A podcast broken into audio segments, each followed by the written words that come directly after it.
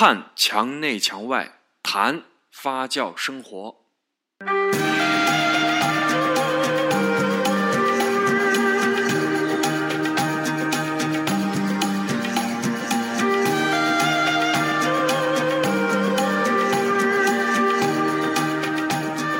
欢迎来到墙内墙外，我是张一果。我们本期的话题是工作并快乐着。今天坐在我对面的是一位资深的培训经理，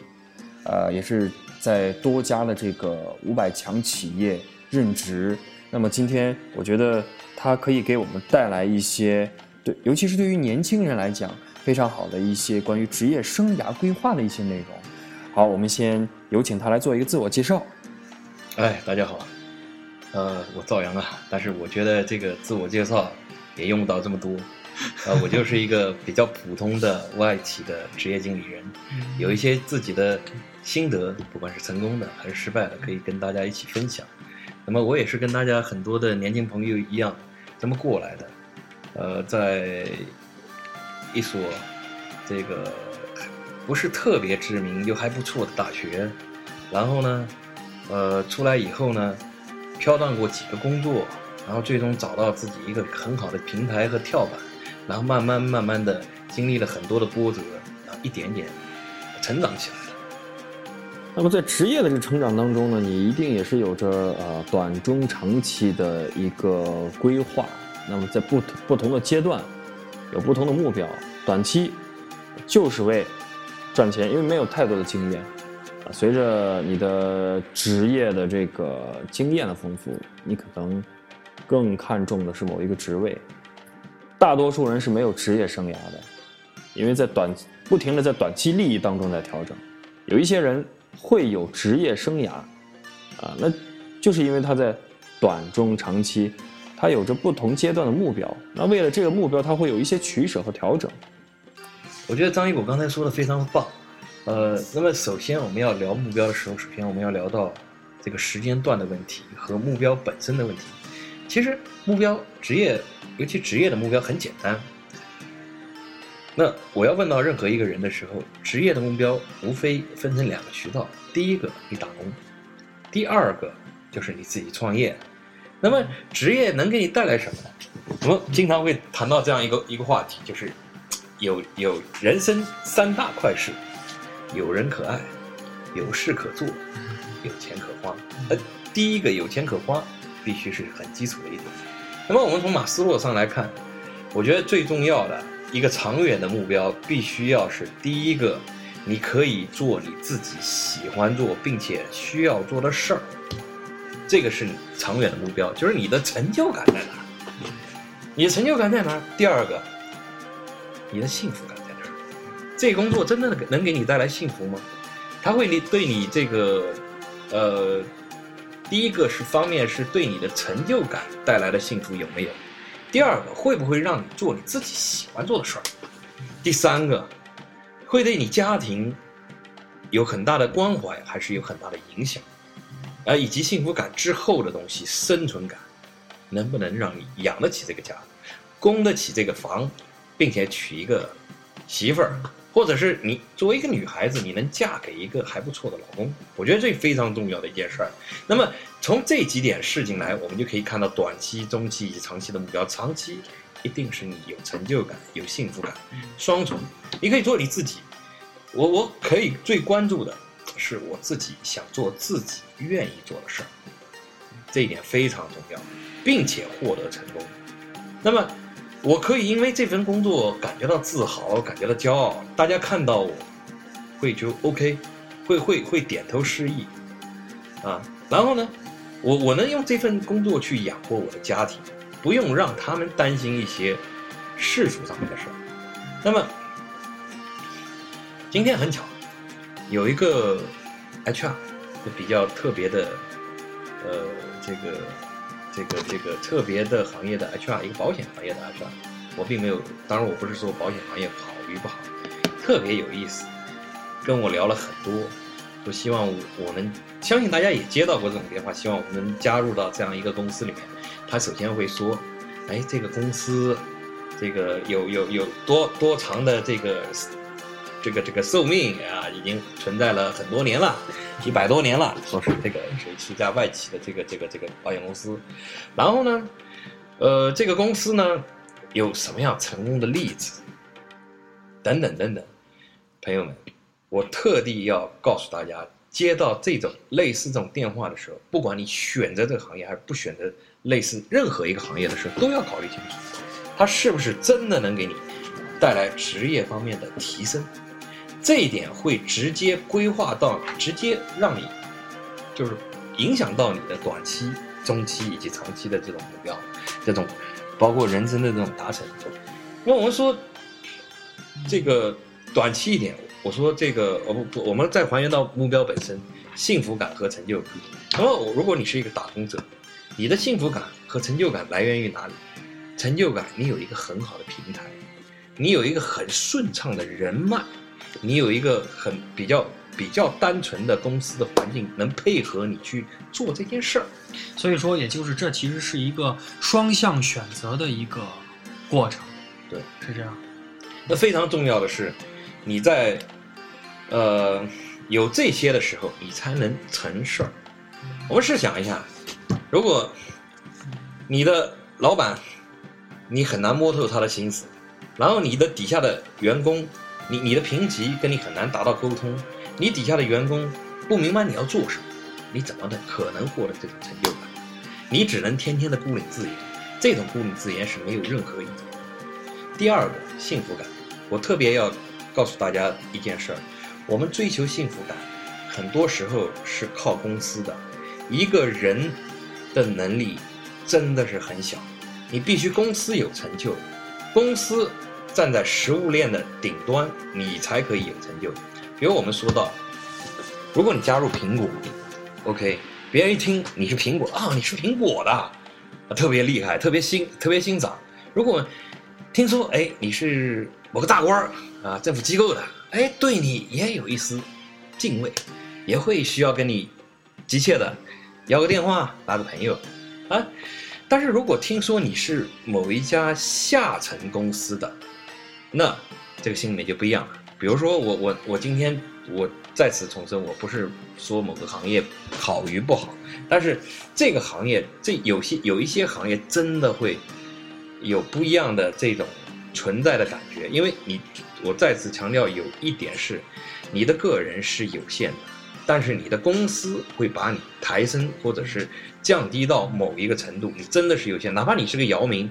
公司像什么？公司无非就像一个电梯一样，那你随着这这个电梯，你会提升，会降低。你就算是一个姚明，你站在一个公一个电梯里，当然你这个电梯会降到底层，请问，别人看你的眼神会一样？不一定，不一定会这样。那么，我讲完这么多这些以后，可能还要翻过来说一句：你想选，那是双向选择；你想选别人，别人未必搭理你，对不对？所以你首先还要咱们。还得有这个选的资格，看看手上这些牌。那么我们今天，我觉得一果，我们就可以探讨一下，你怎么去，你有哪些这个手上有哪些这种牌面，你可以去找这些你认为不错的公司。那所以，所以实际上刚刚您讲的那个，呃，我们对公司的一个选择，其实就像谈恋爱。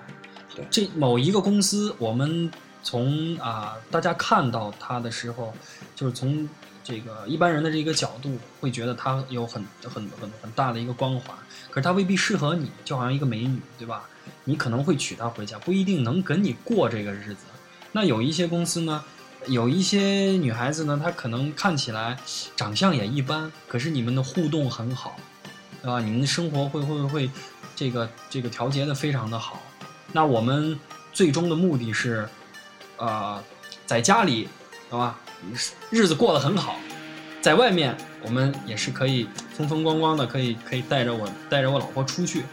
是是这个意思啊。呃，从从某种意义上来说是这样一个意思，但是又从另外一种角度来说，作为事作为家庭里，我要选适合。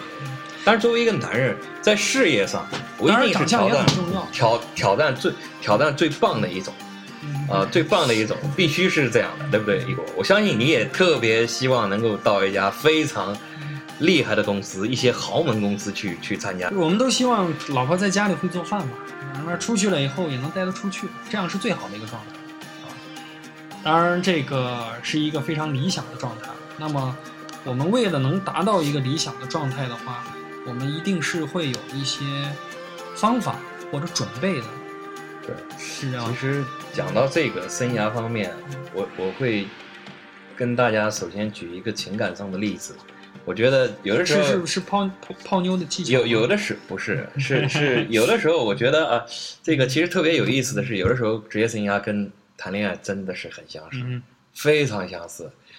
从这这这方面来说，大家可以知道公司的好坏到底能做什么，这是我们第二个话题。然后我们再往下探讨的时候，我们通过这段时间累计够你手上的牌面，最终达到你的目的，这是什么？这才是职业。我们现在要的，呃，我们现在要谈到的是方法。对，我我相信大家都希望可以说，我短期的、中期的和长期的，我我我我需要的是一个实际的一个方法，我怎么样可以泡到一个泡到一个好妞，泡到一个好的工作。对，娶到一个好老婆，泡到一个好的工作。OK，咱们咱们首先首先讲，还是回到这个三句话来说。很多人讲，人的一辈子，呃，会接触到三个恋人。第一个恋人是你萌动时候的，启发你情感的恋人；第二个恋人是让你刻骨铭心的，他也许很坏，让你很痛，但是让你明白事；第三个是相伴一生的。所以萌动、刻骨铭心、相伴一生，都是必须的。工作也一样，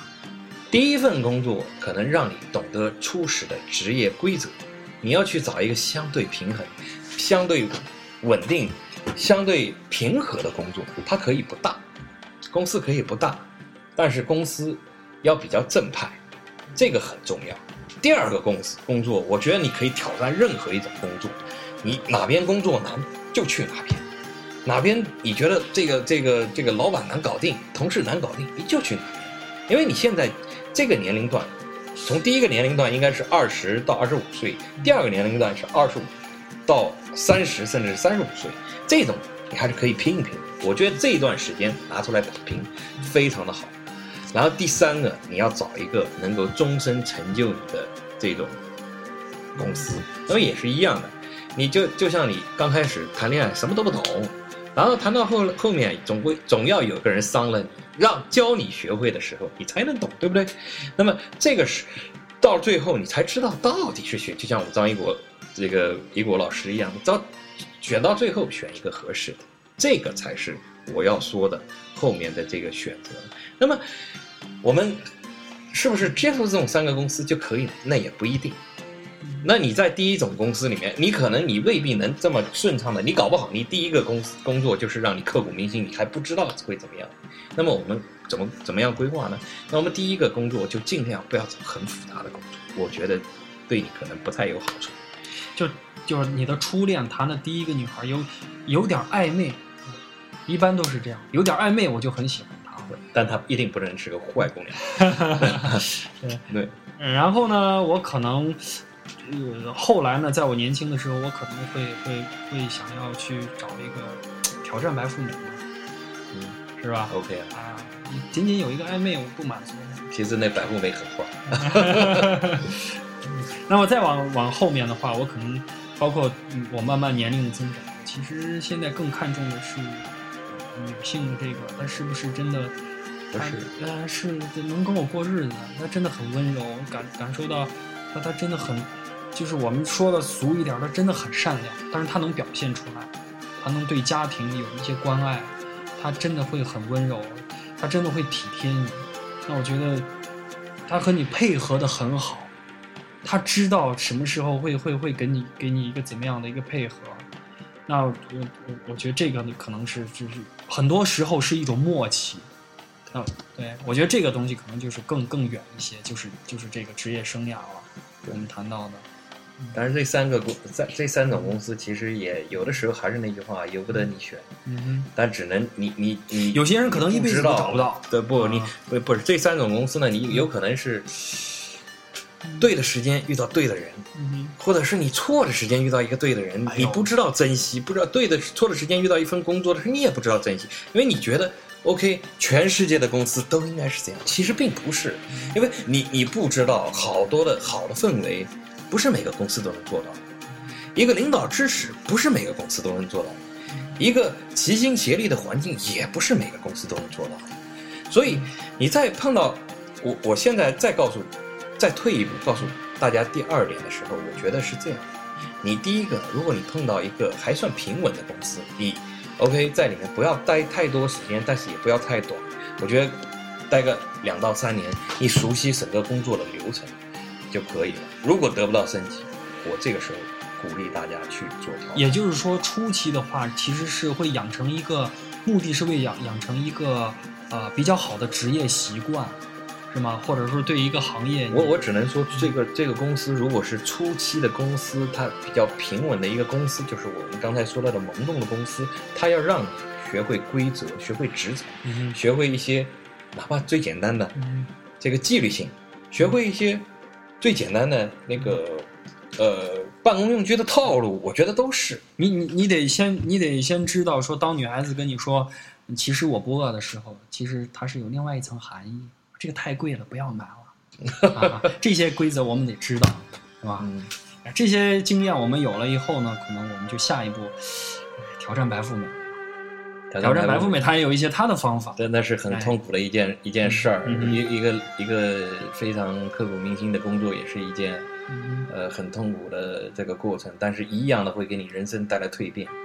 请相信，这个是这种哪怕是你觉得很不好的公司，它一定会也会给你带来成长。所以公司说到现在时候，我可以告诉你，公司也可能有好坏，也可能没有好坏。没有好坏的意思是，不同的公司都可以给你不同的成长。但是大家记住，这种刻骨铭心的公司，就是这种这种职业环境比较比较恶劣的职业环境的时候，请保持你的初心。你要知道你为什么出发，你要知道你到底去向哪方。如果你的眼睛里有非常好的、非常长远的这种职业生涯这种目标的时候，你要想象到你你是一直走在这条路上，你为了你以后要么能开公司，要不你有一份非常平缓、非常有幸福感、非常有成就感的工作的时候，那这个时候你做什么都是值得的，你是为你自己在做，一定记住这一点。当然，你不要看到有些公司里面很很多时候有些同事我会告诉你，哎，有这个捷径可以走，有这个歪门邪道可以做，有这个可以这个这个这个侵略性可以去做。那么，你觉得你要有正知正念。有些职场当中的博弈难以避免，但是你一定要有自己的坚定的信念，到底要什么，你要去累积到。其实职场当中累，这个要什么也很简单。所以也就是说，当我们对一个职业有一个初期的一个框架和了解的时候的中间的这一个阶段，就挑我们刚说挑战白富美的这个阶段是最容易迷惑的，因为在这个时候你最容易左右摇摆，要么放为短期利益去放弃一个长业的，也会放弃你的一个生涯，或者说你可能对短期的利益会稍微去放弃一些，对吧？你可能会更多的去考虑到，其实我想要的是一个能够过日子的一个长夜的职业生涯。嗯，OK，那么我们就来聊一下那对于这个，对，那我们的最后的一个就是就，就咱们就要聊到另外一个话题，就是说你到底累计哪些牌面？嗯，好了，我必须得打断您。呃，各位朋友，我们今天关于职业生涯规划的内容先聊到这儿。在下一期的节目里，我们将会讨论说，在不同的职业阶段，我们应该去做哪些准备。我相信这个部分的内容会更加有趣。好，各位，下一期墙内墙外见。